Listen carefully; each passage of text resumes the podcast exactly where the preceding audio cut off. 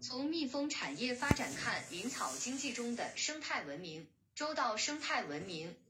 二零二三年十一月十九日，中国生物多样性保护与绿色发展基金会（简称中国绿发会）副理事长兼秘书长周晋峰博士在海南举办的二零二三中国林草经济发展博鳌大会整理分享如下：二零二三年十一月十六日出版的《求是》杂志。发表推进生态文明建设需要处理好几个重大关系，其中自然恢复和人工修复的关系部分讲到，治愈人类对大自然的伤害，首先要充分尊重和顺应自然，给大自然休养生息足够的时间和空间，依靠自然的力量恢复生态系统平衡，这就是我们反复强调坚持以自然恢复为主方针的道理所在。我特别摘录出来的是“恢复”这两个字，相较于仍被普遍使用的“修复”一词来讲，关于恢复非常清楚，要坚持以自然恢复为主。什么是自然恢复？在林草经济发展之中，怎么关注这一点？我想借蜜蜂的案例讲讲。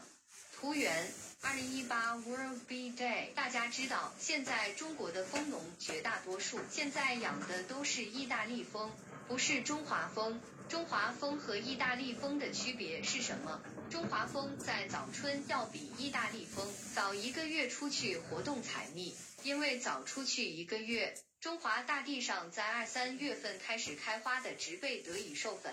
如果没有了中华蜂，这些草就没有办法授粉，就没有办法结籽，第二年就没有办法再生。草的不再生就会带来沙漠化，一些水源地的水质也会受到影响。所以中华蜂具有极为重要的意义。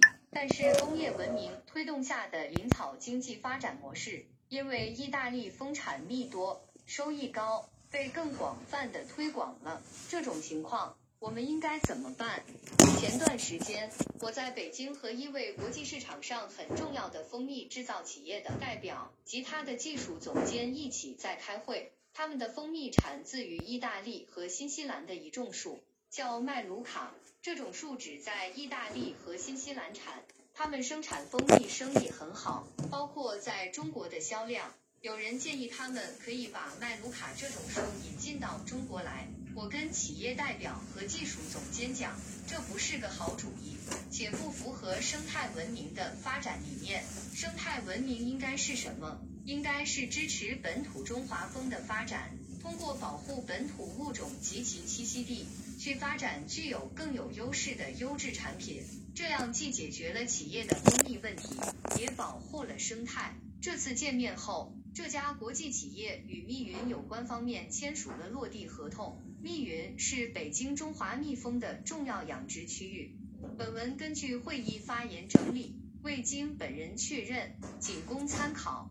整理 ZM 沈 Tammy 编。